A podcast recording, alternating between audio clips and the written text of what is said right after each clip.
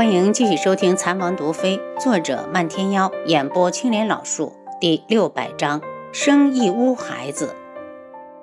楚清瑶和漫天妖跟着叫穆迪的少年在海上航行了三天，上了一座荒岛。小岛上长满了高大的树木，还有不知名的野花。他人在哪里？楚清瑶放眼望去，满眼绿色，在里面的木屋里。穆迪在前面带路，他们很快就到了一座木屋前。他并没有直接进去，而是对着里面道：“师傅，我回来了。”穆迪，人带来了没有？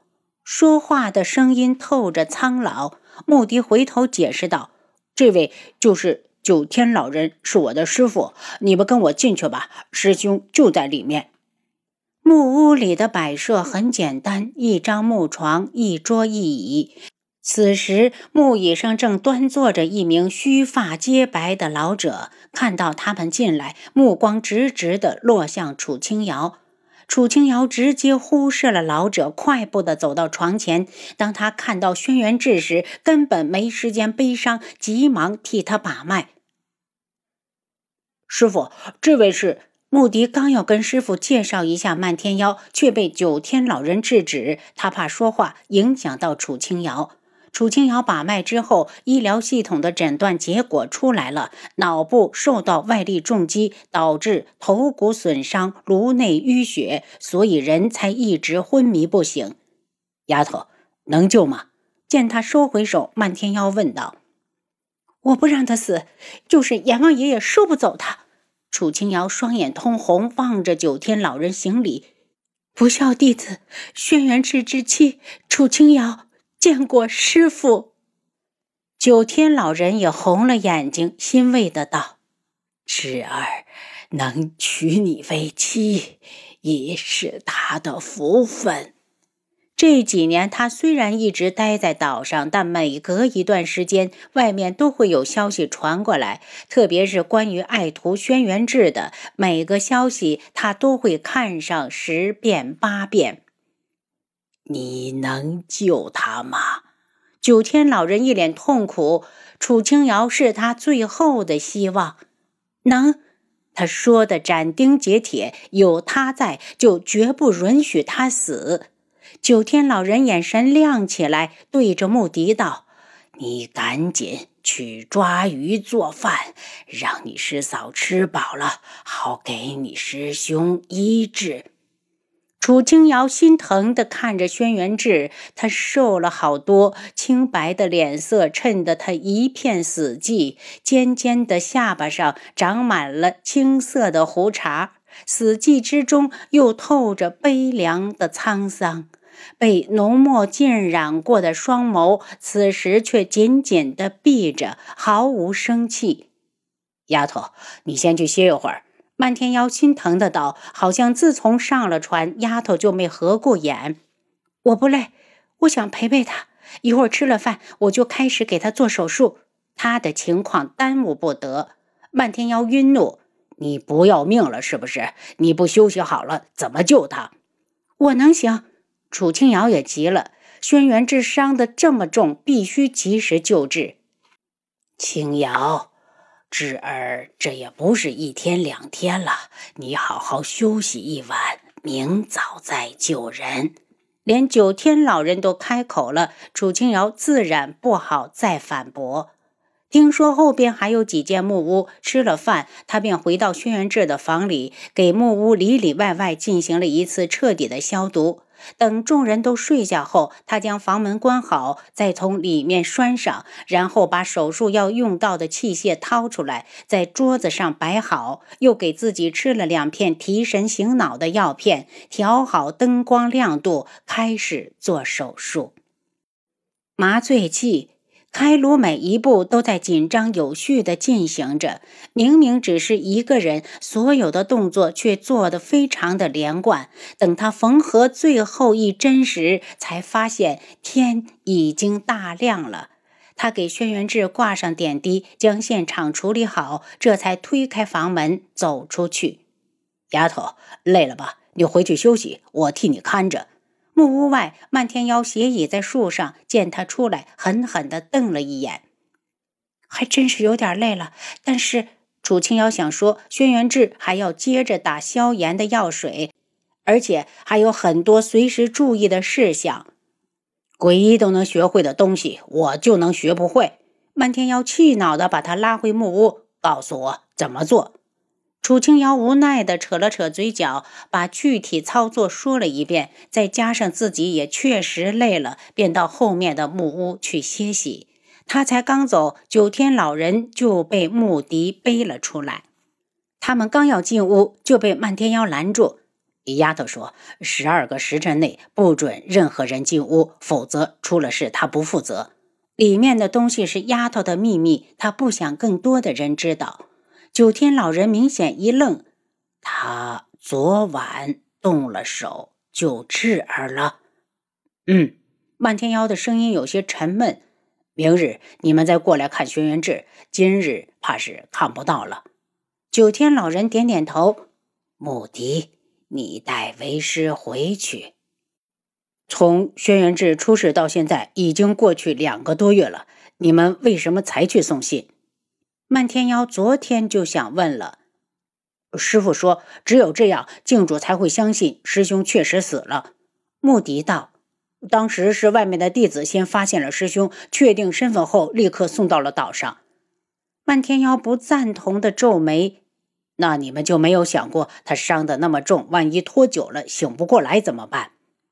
我对青瑶的医术有信心。这次说话的是九天老人。看着他被穆迪背走，漫天妖嗤笑一声。为了保住轩辕志，竟然让丫头那么伤心。果然，人性都是自私的。两个时辰后，楚清瑶又回到了木屋这边。丫头，我能照顾好他，你再回去睡一会儿。漫天妖温柔地看着他。这两个多月，丫头瘦了，也变得不爱笑了。他究竟是嫉妒轩辕志的。若当时他能早一点遇到丫头，是不是就能取代了轩辕志？可惜这些注定实现不了，只能成为他心里的遗憾。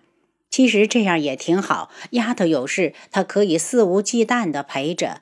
人这一生总要有一个愿意用命去相护的人，而他已经找到了那个人。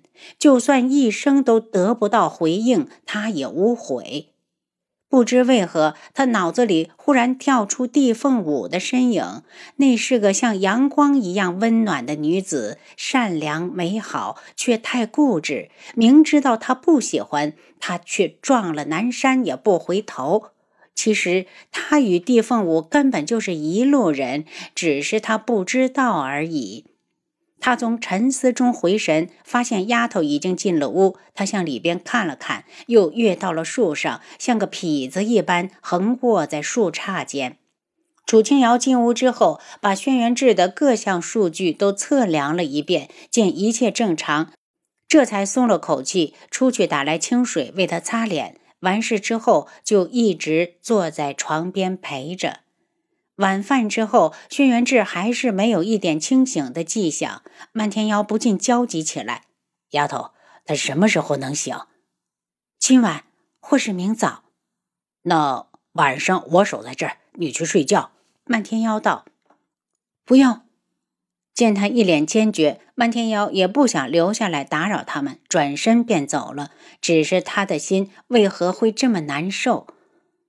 夜晚的时间过得很快，木屋里的楚清瑶却觉得度日如年。她整晚都没有敢睡，就怕轩辕志什么时候会忽然醒来。直到晨光熹微，东方变白，床上的人才动了一下手指。他一个机灵，一瞬不瞬地盯着他。隔了半天，他的眼皮又动了一下，才缓缓地睁开眼。